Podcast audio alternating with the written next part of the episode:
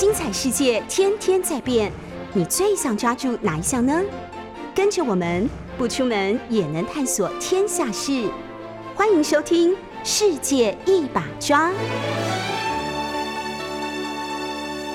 欢迎收听 News 九八九八新闻台。现在您所收听的节目是《世界一把抓》，我是台北市议员钟佩君。我们同时在 YouTube 九八新闻台频道开直播，也欢迎大家透过直播收看收听。好，今天星期一，那这个周末，应该说这个周末还有到今天，大家讨论最热烈的事情，就是明天开始，包括海边还有山上活动的时候，可以不用戴口罩。可是实际上，要执行的话，可能还会有一些细节，然后所以大家看法不尽然相同。不过呢，在网络上还有这个呃社群上面，大家讨论度都蛮高的，确实是这个三级警戒以来的一个新的里程碑。那会有对我们生活造成什么样的影响，或者是说对防疫工作会不会有什么样的变化？等一下我们再来进一步的讨论。今天 Google Trend 热门搜寻关键字，呃，已经连续。几天都有讨论度很高的是莫沙东哦。那莫沙东这回事，就是这个药厂开发了新药出来，然后让大家都很振奋，因为他宣布这个实验新冠肺呃实验性的新冠肺炎口服药莫奈拉韦，这是暂时的翻译哦。那可以降低百分之五十的死亡或是重症的住院几率，所以会在美国申请紧急授权，就是 EUA。那如果获得批准之后呢，就会变成第一个治疗新冠肺炎的口服抗病毒药物。那现在这个美国 FDA 会在接下来这几个星期里面做出决定，如果批准授权的话，最快从今年底就可以开始发送了。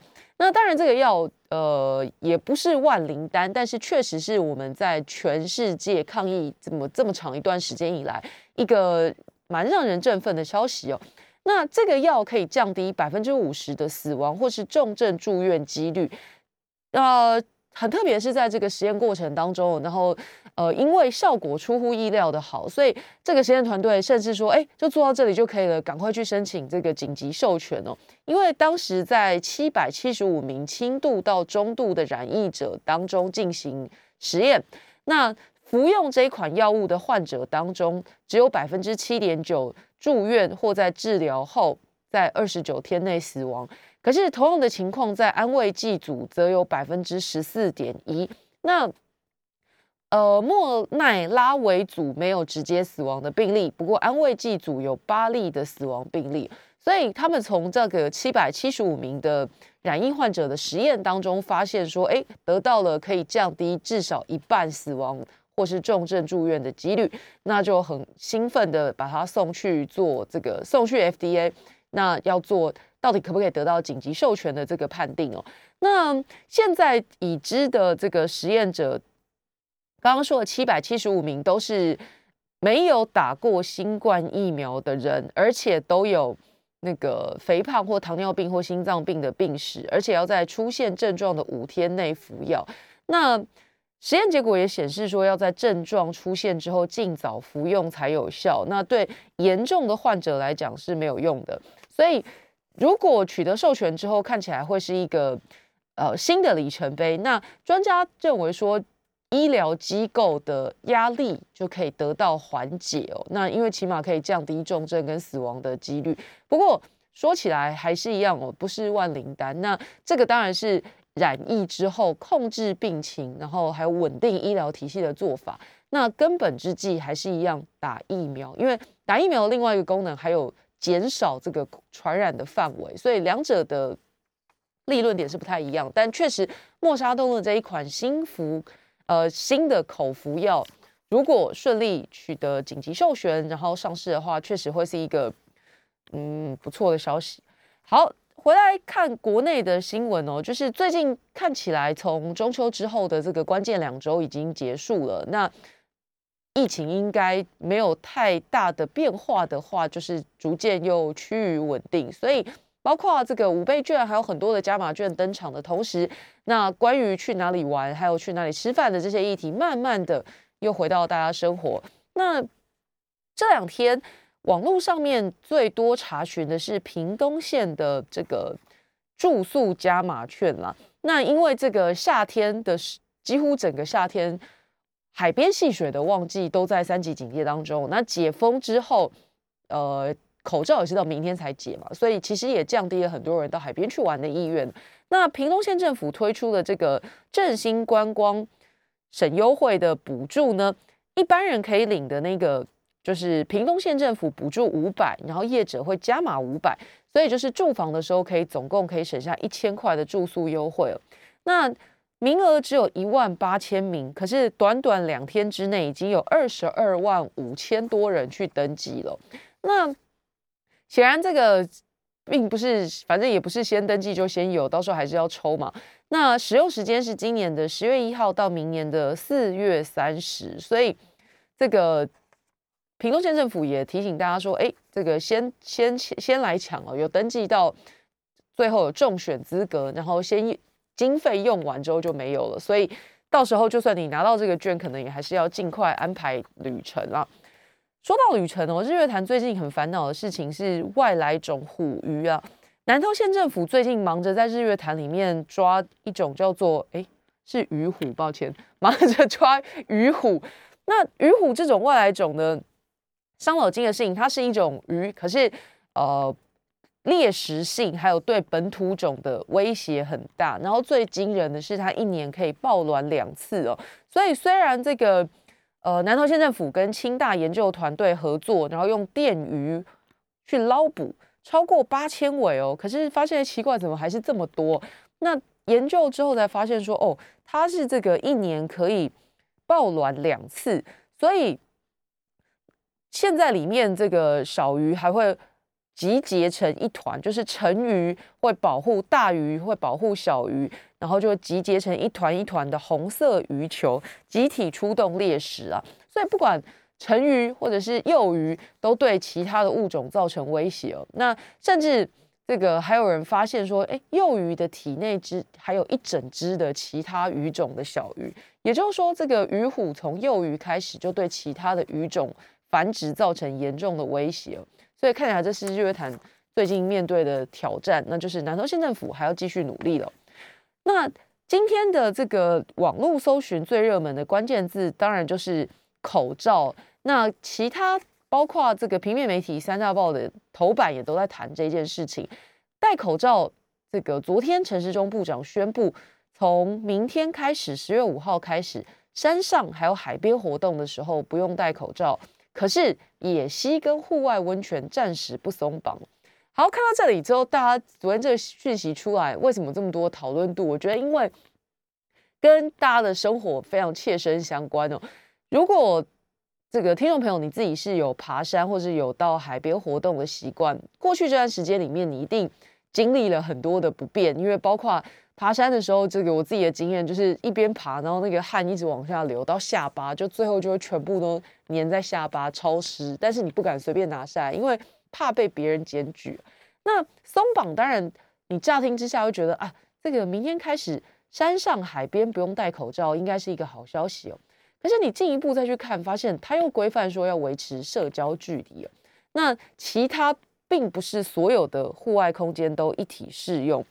我们先从新闻本身来看呢，就是部长他在这个指挥官在记者会里面提的是说，明天开始，民众在田里面、渔温还有山林工作，或者是在山林海边活动，不用戴口罩，但是要随身戴着口罩。两个戴不一样哦，一个是说不用戴在脸上，但是你要随身携带。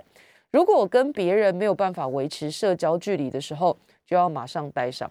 好，所以你听到了。它的标准，第一是在空旷的地方，第二是要保持社交距离。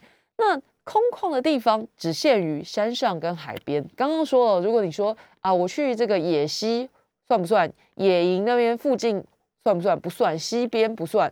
但是只有山上跟海边。第一，地点的认定可能会很模糊；第二，就是社交距离哦，因为大家去山上或去海边的活动，其实是距离是不断在变化，你可能。突然有人从你旁边经过，或者是速度的变化等等，社交距离不是一个等距保持的状况，所以要怎么样稳定的保持，这个是实际上执行的时候会遇到的问题哦。再来就是，如果听众朋友在爬山的话，以台北市来讲，你就应该会跟我想法一样，就是。光是爬山这件事情，不同的山人潮密度也差很大。那个七星山，我上个星期才去。七星山周间跟周末去，那个人潮是完全没有办法拿来相提并论的。你周间的时候去，可能人潮稀稀落落；可是周末去的话，这个登山的人是一个接着一个。所以，如果你要从山上就可以都不带，那显然同一座山在不同的时间就会有不同的需求。那再来就是像是象山呐这种很热门的这个景点。那跟其他的比较冷门的，可能什么剪刀山这种比较少人去的，平日比较少人去的，两个落差也会很大。所以这样子的规范恐怕会造成这个民众的困扰之外，第一线执法的远景也会很辛苦了。社交距离、空旷之处，说穿了定义非常笼统了，我觉得民众会很难拿捏。那最有趣的事情是，陈时中部长还说不一定要开罚。那防疫是全民工作，戴口罩是为了自身安全，有需要就赶快戴起来，没有一定要开罚。那请问没戴口罩是罚还是不罚，还是从此都不罚？那不是说我们要挑政府的毛病去讲这些事，而是这个防疫以来细碎如牛毛的这些防疫规定，其实我觉得消耗了民众很多的心思啊。我常常在想哦，是不是我们的政府很怕我们这个？老化或者是生活乐趣不够多，一下是这个五倍券上网抢着登记啊，应该说先是要上网抢登记疫苗，比你的灵活度，再来又要上网去登记各种加码券啊、五倍券，这考验你的这个机制反应。那再来这个这么多繁琐的防疫规定，再考一考你的记忆力，看看你记不记得哦。海边简直像机智问答，海边可以，西边不行。山上可以，可是这个呃野外不是都可以，所以戴口罩不戴口罩当然是为了保护自己。可是如果牵涉到可能会开罚，但是又不一定会开罚，这个我觉得会造成很多民众的困扰。这样说好了，这个空旷怎么认定？说穿了，现在就是把责任推给民众了。那我觉得关键的原因是。其实指挥中心想要朝着松绑这件这个方向去进行，可是又担心如果放宽明着明确的放宽规定之后，假设有什么防疫的破口，又要担责任，所以索性就讲得如此含糊哦。手板写的很清楚，然后指挥官讲的很模糊，听的人满头问号，就是现在的状况了。我说民众听完之后疑问一大堆，昨天。乍听之下，上山下海不用戴口罩，可是你仔细去想，就会发现中间执行的时候问题很多。骑脚踏车必须戴口罩，因为并不是在山上骑，也不是在海边骑，所以要戴。可是就会有一些单车车友说啊，我骑脚踏车难道没有维持社交距离吗？又不可能是车连着车，大家也都离得很远呢。那现在中央规范不够清楚，民众听得很。很很模糊，每个人对空旷的定义不同哦。那不讲清楚被罚的话，是不是很冤枉？确实就有民众，这个在八月的时候在公园跑步，而且是深夜，那在汗流浃背，口罩不停滴水，可是他被罚了三千块。那当时他就质疑说，这个公园这么大，我也没看到其他人，为什么这样就要罚？那如果是很硬性的，只要没戴口罩都罚，我觉得这样很清楚。可是接下来，如果是这个山海解禁，那其他的范围不解，可是指挥官说不一定要罚，那就留下了很多的模棱两可的空间。那倒霉的人是谁呢？陈世忠他个人当然不会上街去取缔民众，那真的倒霉的人其实是基层远警哦。在这一段时间里面，防疫工作的取缔跟维护都落到基层远警的头上来了。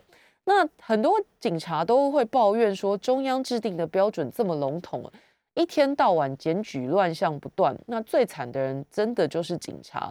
现在这个警方协助取缔民众没戴口罩，那全国各地的警察都必须到现场，然后录影搜证，然后再开记录单，再把这个录影的证据跟记录单一起交给该县市的卫生局去采罚。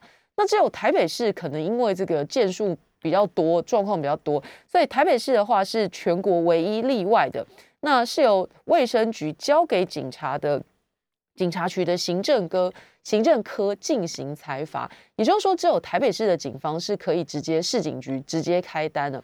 那流程一样，也就是派出所的员警到现场去，然后获报到现场去，那记录啊、录影、搜证，然后开记录单，然后移给这个台北市警局，然后行政科最后就自己裁罚。外县市的话，都是员警必须把这个所有的证据交给卫生局，然后给卫生局来做。那去第一线的都是这些辛苦的基层员警哦。那各位可以去想哦，远警到现场去之后会面临什么样的状况？被取缔的人一定很不高兴啊！我这可能只是拉一下露一点鼻子出来，那那也没有很严重，为什么一定就要开三千块不小？跟远景的现场争执，这是在所难免。那再来就是很多的被检举的场合，在山上，就比如说爬山爬到一半太热，口罩拉下来，那被检举。远景接获报案，要赶到现场去啊。那山上没办法开车，就要用爬的，所以也有远景说，这个赶现场取缔登山客根本就是天天练腿力。问题是你赶到现场去，真的能开单的寥寥无几嘛？因为对方也知道被告状了，那可能远景来的时候，他口罩早就已经戴好了，所以也没有办法真的取缔到。那你爬山爬半天，真的是爬心酸哦。那接下来如果这个像刚刚说的解封。开放的政策不明，那像这样子的这个检举案层出不穷的状况是可以想象的。要不是这个被检举者早就已经离开，那不然就是被检举者已经戴好戴满了。所以远景就担心说，那已经因为没有戴口罩增加很多负担，那接下来这种什么空旷怎么去认定啊？还有山海解禁，但是。呃，西边不解禁，公园不解禁，或者是你说爬山解禁，然后骑单车不解禁，就会造成更多的这个模糊地带的检举案，那都是远景要来要来面对的。那刚刚说了这个松绑三部曲都靠自由行政哦，那说穿了就是把责任推给民众啊。手板写的很清楚，指挥官讲的很模糊，然后听的人满头问号，就是现在的状况。上山下海不用戴口罩，然后。指挥官陈时中话说的模糊，可是其实这个政策在出来之前就已经讨论了几天了。我不知道听众朋友有没有看到新闻呢？其实最一开始的时候是这个政委张景森，然后他在脸书上面就讲说，因为他很爱爬山，然后他就在脸书上面说，哎，他遇到陈时中部长说，哎呀，现在这个到底爬山还要不要戴口罩？那当时陈时中部长就回他说，为什么要戴？那张景森一听，喜出望外，说：“哦，原来陈世忠部长已经认为这次可以不用戴哦。”那他就当场跟他确认说：“你你确定哦？那我要写在脸书上。”陈世忠部长也跟他说：“OK，可以写。”于是这个他发了脸书文，然后这个消息就传开。当时这个消息见报之后，大家很问号的事情是说，如果这是一个全国民众都适用的防疫规定的话，那怎么会是？政委张景森跟陈时中部长两个人的私人对话，然后透过张景森的脸书来发布。如果这是一个全国民众都适用的防疫指引，不就是应该白纸黑字的写下来，然后在防疫记者会公布吗？那张景森的脸书出来好几天之后，昨天这个指挥中心才正式的提的这件事情哦。张景森过去常常脸书快人快语，惹出不少麻烦哦，然后删了文、剖了文又删了文，然后常常上新闻。可是这一次，我必须说，真的不是他的错。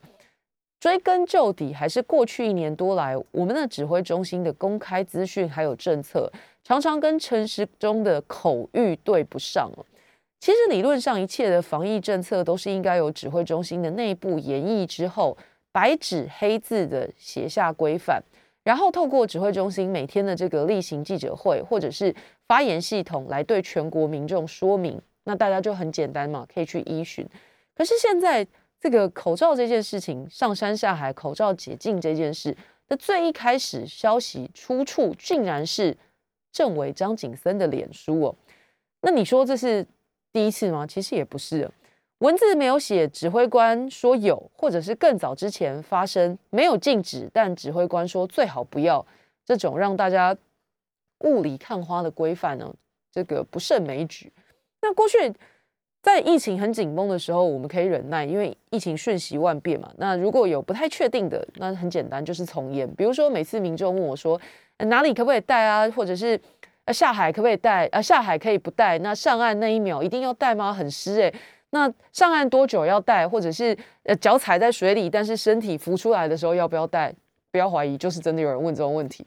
那多半我都会告诉他们说，其实从严就没有错。第一就是你你。不会被罚。那第二就是你也保护你自己，所以保险起见就从严判断。可是如果现在防疫中心已经觉得说，哎，这个是一个逐渐松绑的契机，而且时间点也到了，那为什么不大方一点，就是有承担一点，就是告诉大家，好，就是户外不带不罚，或者是户外没办法保持距离，我就要罚，而不是讲这种，哎，其实不一定要开罚，那到底是怎么样呢？你不敢承担责任的下场，就是让基层员警去跟民众在面对面的时候，有很多这个发生冲突的机会哦。过去我们忍耐，那因为台湾过去一年多疫情相对跟国际和缓的根本原因，就是大家都很自动自发的戴口罩。可是现在这个口罩上山下海解禁这件事情，你就发现说，我们的这个指挥系统是不是太过于随心所欲了？指挥官自己去跟政务委员说了一个全国除了他们两个之外根本没有人听过的防疫指引，而且在消息的最一开始是透过这个政委的脸书来发布啊。我是不觉得说这是什么陈世忠给张景森的特权，可是确实会让人怀疑，这样子用嘴巴讲一讲之后就开放了口罩的管制。那过去这段时间指挥中心念兹在兹的科学证据，还有专家会议决策，到底是真的存在呢？还是也只存在于陈世忠部长的嘴巴里面而已呢？先进一段广告，马上回来。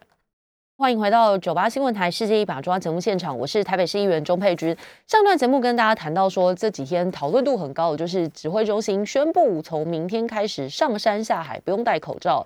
那当然对这个喜欢户外运动的人，包括我自己在内是一大福音。可是你仔细去想哦，其实好像这个细节之处还有很多这个藏着魔鬼。那不确定到底是不是可以这么放心哦？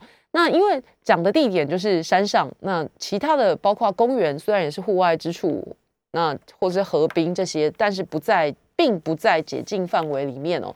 那看起来现在活动，你说保持社交距离，如果你是骑单车啊、滑板，很抱歉，这些也都不在开放的范围里面。可是，一样都是户外活动，那需要分的这么细吗？又或者是分的这么细，对防疫真的有帮助吗？事实上，我的答案是否定的。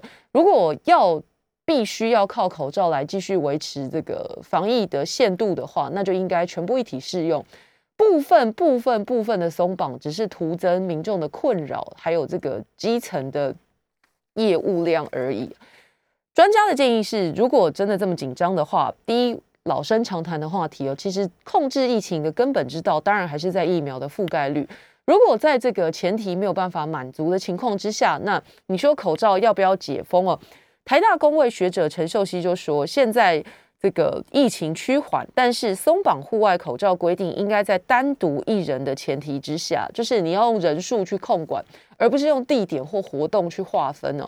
简单来讲，就是如果你在进行户外活动的时候，这是专家建议的，你在进行户外活动的时候。目视就是看得到的地方，只有你自己一个人的时候，OK，可以拿下口罩。可是其他只要看得到的时候，就应该还是要戴上去了。陈秀熙建议，应该要等完整两剂疫苗覆盖率七成，再来谈放宽口罩的认定啊。那甚至他说，以工位的角度来看，两剂施打率破九成，再来谈口罩松绑还不迟。但是大家都知道，我们现在两剂施打率连百分之十都不到，那有没有办法让所有的民众盯到？七成或甚至是九成，看起来很难办到，所以指挥中心就用这种半套的口罩解封方式排解民怨。但是事实上，你说有没有解决问题呢？我是不这么认为啦。现在如果不想戴口罩，疫苗覆盖率又不够，那这个工位专家就建议可以用筛检来取代口罩，也就是说允许筛阴者阴性不戴口罩。那这可能也是日后这个重启八大行业。就是这些难以维持社交距离的行业的时候，最安全的方法来讲这一件事情，不得不就要提到这个疫苗的数量了。大家都知道，现在世界上很多的国家，伴随着疫苗的接种率提高，已经开始慢慢的开放境内管制了。但是台湾离这个目标显然还非常非常的遥远。刚刚在节目最一开始的时候，跟大家提到说，这个有新药的发明，那呃，莫沙东的这个新冠口服药一旦通过紧急授权，然后问世之后，会把全球抗疫带向下一个新的这个境界。与病与病毒共存这个说法，其实大家应该不陌生，常常听到。那这确实也是世界各地想要逐步恢复往日的这个经济活动啦，或者是国与国的交流的一个很重要的概念。所以，大部分的这个国家希望与病毒共存会是一个新常态，因为现在大家已经确知，就是说新冠肺炎的病毒，第一，它可能不像这个 SARS 一样来得快，去的也快。然后也不会像这个伊波拉病毒一样，虽然致死率很高，可是看起来还是可以受控制的，把它锁定在同一个地区里面，像是这个地区的风土病。那很显然，这个 COVID-19 发展到现在，跟过去我们会被吓到的这种大规模传染病都不一样，而且更为凶猛。那再加上现在这个有突破，打了疫苗之后还是有的突破性感染，那你已经理解到它就是一个不断进化变异的。一个病毒株哦，那如果要说到这个世界各地，就是各国的与病毒共存的这个新常态，赖辛德副总统在呃二号的时候以录影方式发表的演说，他也提到这个概念。他说：“嗯，世界各地来讲，现在大家的做法都是达成群体免疫啊，然后维持这个正常的生活。确实，这个是全世界的目标。”与病毒共存新常态生活，可是台湾有没有办法早日加入这个目标？恐怕并不是这么乐观哦。新的临床试验药物，我不太确定这个莫沙东这个药物出厂之后，是不是就足以宣告与病毒共存的时代来临？但是从去年这一个月，从去年啦，过去这一个这一年的状况来看，现在这个呃新冠肺炎。要透过大规模的疫苗接种，让这个传染病像天花一样消灭，似乎也不是短期之内可以期待的事情。所以刚刚讲了，用消去法来看哦，与病毒共存，可能就是未来几年内全球一定会走向的平衡点。因为反复的大规模封城，或者是呃长期的严格禁管检疫，都很明显的危害了国际社会的经贸，或者是甚至是学术交流也受到影响。看，像刚刚讲的这个赖清德接受哈佛大学邀请的这个演讲，哎，也是透过录影的方式。所以疫情除了改变了大家的生活之外，对国家跟国家之间的经贸活动，那甚至是学术交流，都会受到影响。那过去很长一段时间，我们愿意牺牲配合去做，是期待这个短痛之后可以一举歼灭疫情。那二方面是说，疫情如果在国内传开，真的是社会难以承受之重。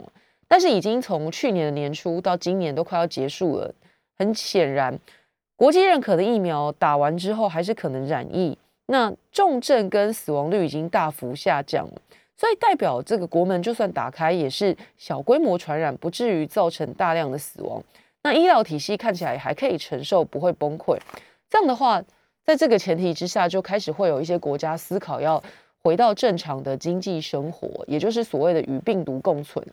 那要回到这个新冠肺炎出现以前的二零一九年，完全恢复大概比较难，但是比去年放宽应该是可以期待，而且关键是可以承受的风险哦。就是你谈这么多，包括这个赖副总统在演讲的时候也提到，哎，这个是全球新常态啊，然后台湾也想要加入。其实你谈这个谈得很心酸哦，因为这些事情都建立在这个国家必须要大规模的施打完成两剂疫苗的人口数达到一定的比例。比方说日本、韩国，或者你说丹麦、新加坡这些国家，你要把这个阀值设定在七到八成，达成这个先决条件之后，你才有资格去谈要不要与病毒共存。那现在对。两剂施打率还不到百分之十的台湾来讲，是完全没有条件去跟人家谈什么病毒共存了。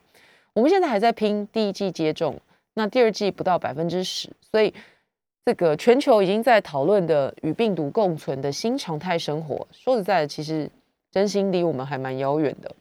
那刚刚跟大家谈的说，这个莫沙东的新药可能很乐观的可以压制重症率还有这个死亡率，那它究竟还是比不上疫苗的？因为疫苗除了这两个效果，降低重症跟降低死亡率都可以达到之外。最重要的是，还有缩小可能传染的范围哦。这个是跟病发之后才投药比起来更有效的防疫条件所以，对我们来讲，要打要全力冲刺的，当然还会是在疫苗上面呢。那说到疫苗，这几天有很多的这个节外生枝的风波，包括恩主公医院不小心把这个 BNT 的原意直接施打在民众的身体里面哦。那现在这个调查发现，是因为院方没有落实这个人员的教育，还有交班的缺失，所以要罚这个最高金额，就是罚恩主公医院二十五万，而且必须原价赔偿这批疫苗。那恩主公医院也表示尊重，未来会相关作业都会进行原则性呃机关的指导，然后照这个机关的指导原则来做。当初不小心被打了园艺的这二十五位民众，现在还有两个人留院观察。那大部分身体状况都还算稳定。那新北市政府也要求恩主公医院要每日追踪这些民众的身体健康，至少二十八天。这是第一个这个风波。那接下来几天之后，又发生了另外一件事情，就是高铁的员工跑到高雄市立联合医院去打预防针。打不是对不起，打这个莫德纳的第二剂哦。那为什么要说他们是闯关哦？听众朋友这几天看新闻，不晓得看的有看有没有看进去？这四十二名高铁员工，他们打的是莫德纳的第二剂。那当然，他们就是本来担心自己变成莫德纳孤儿，打了第一剂之后，然后第二剂不知道在哪。于是他们就这个想方设法，从各大的医院网站上面的莫德纳门诊去看有没有办法挂成功哦。那现在的这个莫德纳疫苗开放给一到三类的民众去打第二剂，其他人当然还要继续等，看看未来有没有新的一波。可是有一些医院在这个系统的设定上面未尽周详，比如说这次被钻成钻成功漏洞的高雄市立联合医院。那关键就在于他们没有在这个挂号系统第一时间没有加注是一到三类，也就是说一般民众他只要这个健保卡看得出来已经打过一剂的人就可以挂号成功。于是当时有人挂成功之后，他就告诉他同事说：“哎，高雄市立联合医院可以打到第二剂。”那他们就一群人，总共四十二个，一起从台中跑到高雄去。可是到现场去之后，虽然挂号挂成功了，可是这个现场的护理人员一对核对身份，哎，不对啊，这个运输行业是第七类哦，并不是我们现在打的一到三类，所以第一时间其实本来是拒绝他们。可是这四十几个人就说，哎，我已经挂号成功了，那为什么不让我打？我就是要打。那医院现场僵持不下，然后据说啊，这个声音也蛮大的，那也。干扰了其他人，那最后院方就因为首先是自己这个系统的疏失，然后再来就是也不想影响到其他人，所以后来就松动，那就让这四十二个人打完疫苗了。可是消息出来之后，当然一般人听了会蛮气的，觉得啊这个高铁的员工也太过分了吧？为什么他们可以这样子插队哦？可是你仔细进一步去想，当然你可以怪这几个人不守规矩，然后这个插队没品，可是。你是不是更应该要去怪，到底为什么我们的政府会让大家打疫苗变成一种要去用尽心机、钻进漏洞的事情呢？这不是应该是每个百姓应该要有的权利吗？先进一段广告，马上回来。欢迎回到九八新闻台新闻一把抓节目现场，我是台北市议员钟佩君。上一段节目跟大家谈到说，这个高铁的员工哦，跑到高雄市立联合医院，那因为他们。利用这个系统的漏洞，帮自己挂了号，打想要打莫德纳的第二剂，可是现场被这个护理人员发现之后，那拒绝本来是拒拒绝他们施打，那现场就起了冲突，后来还是让他们打了。那事后这个当然，呃，联合医院的员工又要受到惩处，那呃，去打的高铁员工就受到了这种道德上的谴责啦。那可是追根究底来讲哦，被罚的都是民众。那到底谁造成这个局面？刚刚跟大家讲了，你可以谴责这些高铁员工。哎，奇怪了，大家都在排队，大家都按照规矩来，为什么你不按照规矩？你可以骂他这种钻漏洞的心态。可是其实更要骂的是，害我们必须要去钻漏洞求生存的政府啊！各行各业在这个打疫苗这件事情哦，我们有很多的讨论哦。那我总是觉得。最残忍的就是让人民去上擂台打架的政府啦。如果疫苗买的很充足的话，其实今天就不会有这种排序的争端，也不会有这种费尽心思要钻漏洞的问题发生了。过去这段时间，因为疫苗量不够，所以老人跟大家在比谁比较老，老人跟不够老的人比，那更老一点的人可以先打，然后接下来各行各业的认定就更为困难了。到底都是服务业，那外送员的风险比较高呢，还是这个呃业务员的风险比较高？一样都是接触很多人群嘛。那你说在基层服务的人，里长的风险比较高呢，还是这个议员的风险比较高？一样都接触民众。那我觉得每一个行业都有自己必须打的苦衷跟理由。那让民众跟民众之间来做这种竞赛，或者是你争我夺，其实是政府的不仁不义啊。决定施打疫苗顺序的条件有很多，那除了这个接触人员的风险之外，还有刚刚说一到三类的社会经济运作必要，还有染症后重症或是死亡的可能性这些因素。那给六十四岁以上的民众先打的逻辑，其实跟过去十年流感疫苗的逻辑是一样，就是考虑的不是接触风险，而是染疫之后的抵抗力风险哦。那接下来你说这个 BNT。开打之后发现，哎，学生打那再一次的又被跳过的，就是这个社会上的中间分子、青壮人口。于是又会有讨论说，难道他们出门的接触人不够多吗？难道他们的风险就不是风险吗？这样的比较当然还是一样，我说的是政府的疫苗不足造成民众的这种对立了。现在你当然会说这个。学生跟老人可以避免出门，可是实际上你知道，只有只要没有完全禁止，那他的活动或接触几率其实跟青壮人口是差不多的。那也可以说，在工作的人，比如说一般的上班族，那其实很多人是非常规律的两点一线的生活作息哦，搞不好他接触到的人还比。固定会去什么公园运动啦、菜市场买菜的退休人口，或者是上课跑堂的大学生，搞不好上班族接触的人有一些还比较少，所以你用这样去分类或这样去比，是真的没有意义的。因为讲起来根本的问题根本也不是说什么他有我没有，根本的问题应该是为什么其他国家都已经人人可以有疫苗可以打，那到现在台湾还在争先恐后，排队不一定排得到，然后要发生这种。到处去钻，到处去抢的状况，现在还在靠国际跟民间捐赠疫苗。政府显然到至今还是没有办法掌握疫苗的到货率，还有这个到货进度，这就是最最最痛苦的事情。那除了刚刚讲的，我们说高铁这件事情，让大家反思的是，如果我刚刚讲的是从防疫的角度来说，就是为什么疫苗会不够、会不均，搞到大家要跨区去抢打。那如果你从政治上的角度来看，这个事件也蛮值得观察的。就是高雄市政府的反应，我觉得从头到尾都还蛮置身事外的。出包的是这个高雄市立联合医院，那实际上这是由高雄市政府所主理的单位哦。如果是在台北市立联合医院出这样的状况的话，我相信这个柯文哲市长应该已经被 K 的满头包了。民进党不会放过他，当然这个国民党议员也不会放过他。那再来，甚至我可以想象哦，应该连中央都会跳下来一起骂。那出包了，这个该负责的负责，天经地义。所以我好奇的是，高雄市政府在这一局当中哦，表现的态度好像是这个联合医院自己没搞定啊。你不仔细看新闻哦，或者是没有那么了解的人，会以为说这是一个跟市政府没有任何隶属监督关系的私人医院哦。如果你再把时间点往回倒一点，这个高雄联合医院的院长是今年一月才接任的，当时陈其迈市长还去了他的交接仪式啊。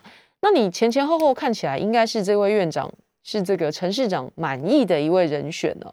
可是演变成现在这种系统出问题，然后民众到现场闹一闹之后，还是让他打的状况。那这种控管疫苗的方式，还有医院的管理，实在是出了明显的大问题你当然要开罚医院，但是主管的卫生局还有主理的市长都没有一点需要反省的地方吗？都完全没有露出自己督导不周的样子，这个脸皮的厚度也是不容小觑啊。那这次出问题的这个莫德纳的二剂的问题，当然就是很多人打了一剂之后，担心自己变成莫德纳孤儿了。什么时候还会有更多的莫德纳来呢？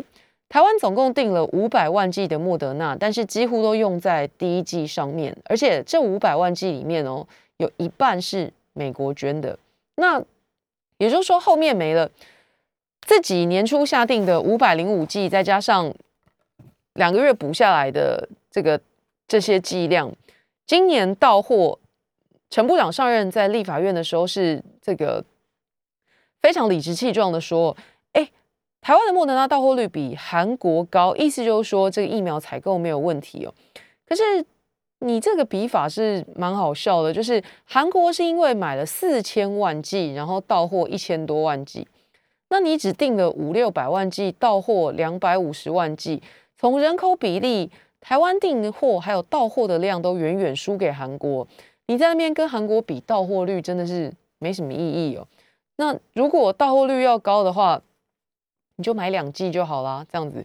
所以讲了半天，玩这些数字或是文字游戏，也许可以刷淡一些舆论上面的批评，可是对民众来讲，它就是一个血淋淋的擂台赛，打不到就是没有打到。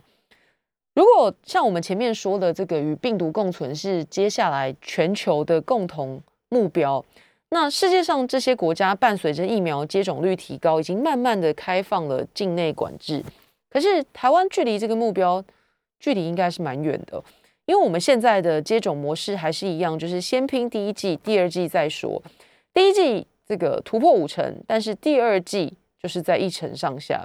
这个跟其他国家的接种模式差很大，嗯，已经不需要再多说。我觉得多数人都已经知道，这个疫苗就是要两剂之后才会有完整的保护力，而且还要在预设的时间里面完成那像是高铁这一群去插队打莫德纳二剂的人，也有很多人是心理焦虑，但不一定会做这样的事情。可是对他们来讲，这个莫德纳孤儿。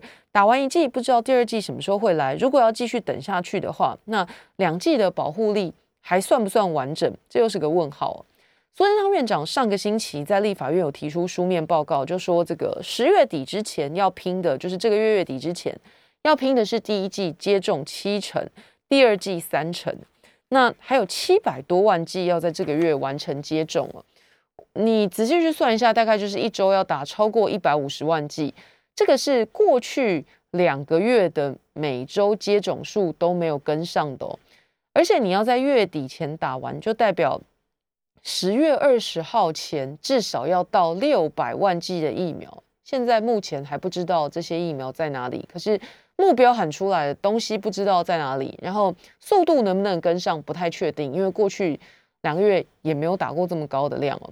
那最后就是说。刚刚讲的这些难题，你通通都突破，你完成了这个七成三成的目标。可是实际上，完整保护的人口不是七成哦，因为那是那是那是第一季，你还是要看两季的，那就是三成，还差四成，也就是还差将近一千万剂才能达到七成的完整保护了。所以指挥中心可以开始评估哦，怎么放松管制。就是包括刚刚讲的上山下海，也许可以解解封，可是那都只是一时的问题而已。长久的问题还是要先去想想哪里凑得到完成两剂七成的目标，哪里凑到这些疫苗，还有要怎样才能到的更多。以上是这个节目这个星期的节目内容，下个礼拜再见喽，拜拜。